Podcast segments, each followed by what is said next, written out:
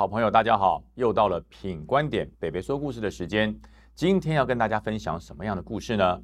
呃，好像不到一个月就过年了，对不对？今天要跟大家分享一个我们在外岛水兵还有红包有关的故事，很精彩。呃，大家一定会问说，呃，是不是灵异故事？呃呃，是，当然是。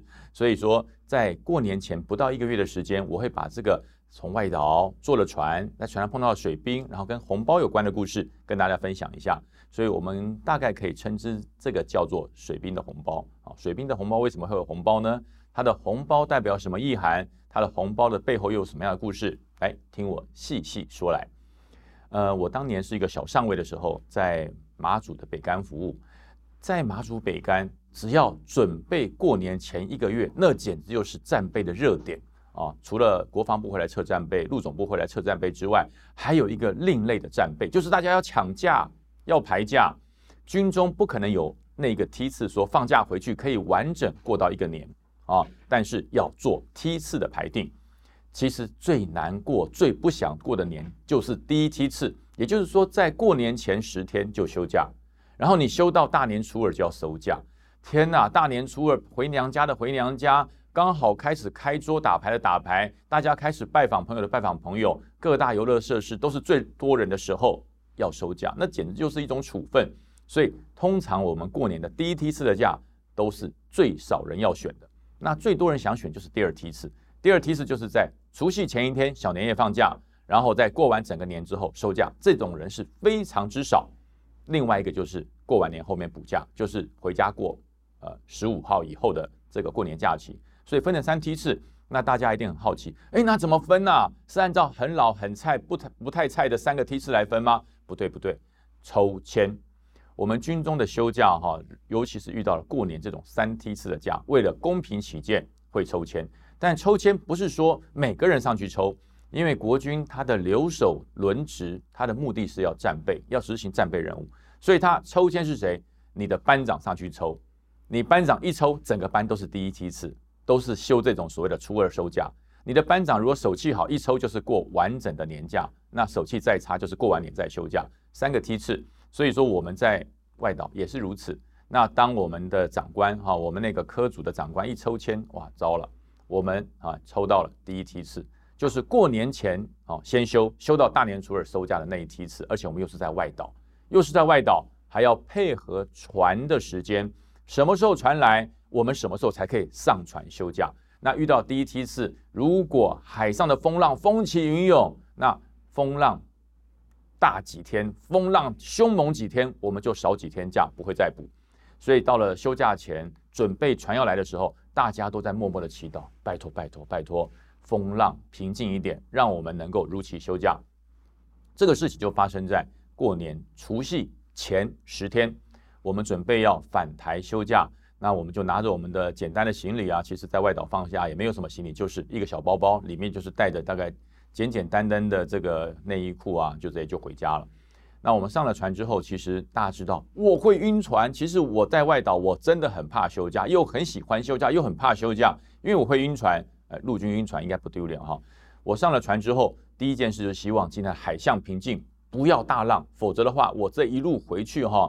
可能昨天在岛上吃的所有的食物，可能全部会贡献给海军，所以我非常希望能够风平浪静。但是天不从人愿，上了船之后，一出了港口开始，天哪，那个风浪之大哈！也就是说，你的甲板的倾斜角度会到十五度，会到十五度，然后左摇右晃，左摇右晃。那我只有一个办法，就是躺在床上，什么事都不做，什么事都不想，希望这个船快快的到达台湾。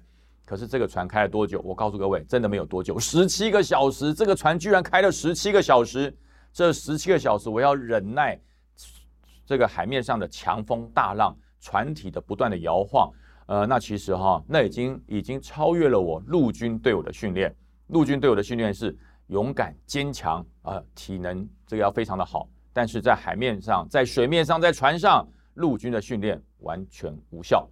我大概在两个小时之后，我就已经完全无法动弹，整个人像一条死虫一样躺在床上，在里面祈祷，别再晃了，别再晃了。可是我心中越说别再晃，它晃得越厉害，一个吐，两个吐，三个吐，大家都去吐，我实在没有办法了。我说我也不行了，我就跑到厕所去啊，跑到厕所去。我终于发现为什么大家都会吐了，因为厕所里面、洗手台、小便斗，甚至马桶里面都已经满了，都已经满了。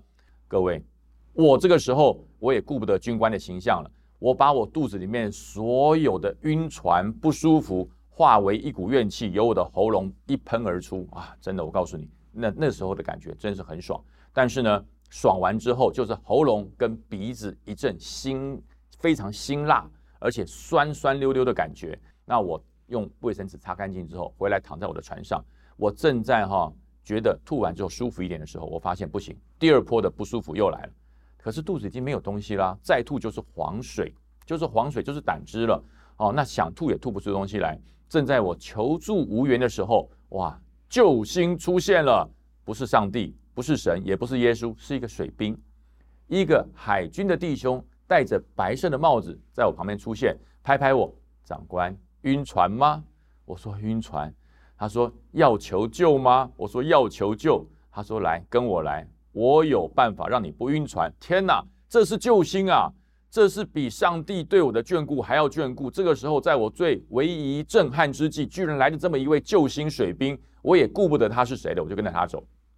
经过了船舱，左弯右拐，进入到船的下方啊，就是阿兵哥睡觉，海军的阿兵哥睡觉的地方。进入一个狭舱，非常的窄小。我进去之后，他说：“长官，你坐在这边一下，我去拿药给你吃。”啊，他就翻箱倒柜，拿出了一颗黄色的药丸。这么小一颗黄色的药丸，他说：“长官，吃下去，保证你不再晕船。”那时候我也忘记求证，我也不想求证了。各位，因为要晕船那种天旋地转的感觉，而且你不知道什么时候会到达台湾那种感觉，只要让我不晕船，叫我少活两年，我都愿意。就是这么严重的这种晕船的感觉，我就直接拿了手把这个药，连水都不用，直接吞入喉咙啊！吞下去之后，他说：“长官，坐在我床上。”休息五分钟，五分钟后保证你不晕啊！那我就心里想，如果不晕的话，这个弟兄我会记你一辈子，你是我这辈子最大的恩人。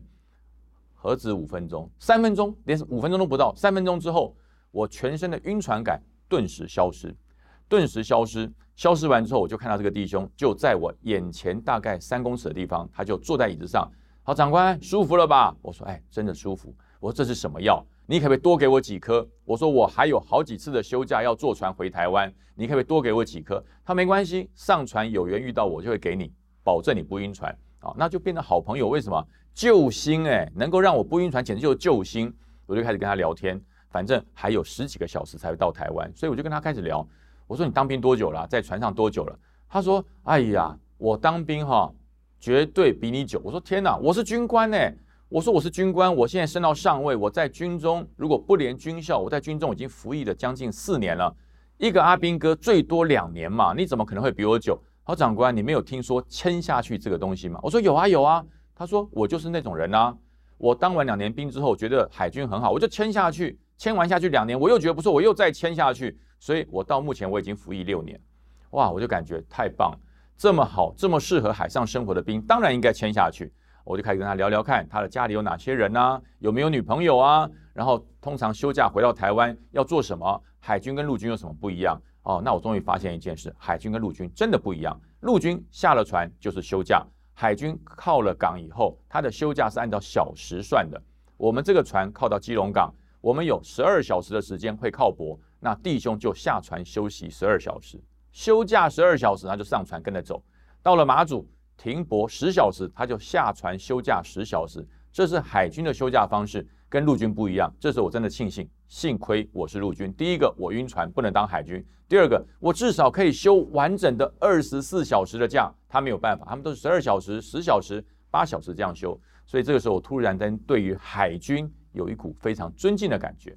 然后这个兵就跟我讲说：“哎，长官啊。”你们陆军哈很好，都站在土地上，站在陆地上，脚踏实地。我们海军都不断的飘，但是我喜欢这种感觉。我说为什么呢？他说你不知道吗？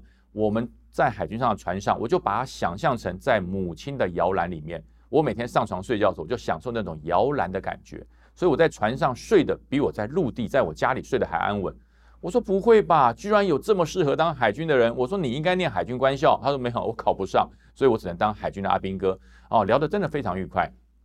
突然间他从口袋拿出一个红包，他说：“哎，长官，这件事拜托你。”我说：“什么事？”他说：“这个红包，等等下了船在基隆港的附近哈，请你记得把这个红包交给……哎，我说交给谁？你要讲清楚。”突然间，这时候海军他们有一个紧急集合哨，哔哔哔哔哔哔哔哔哔哔哔，所有的小兵跟触了电一样，啪夺门而出去集合去了。那我就一个人住在这个水兵的房间里面，拿着一个红包，好，拿着他给我一个红包袋。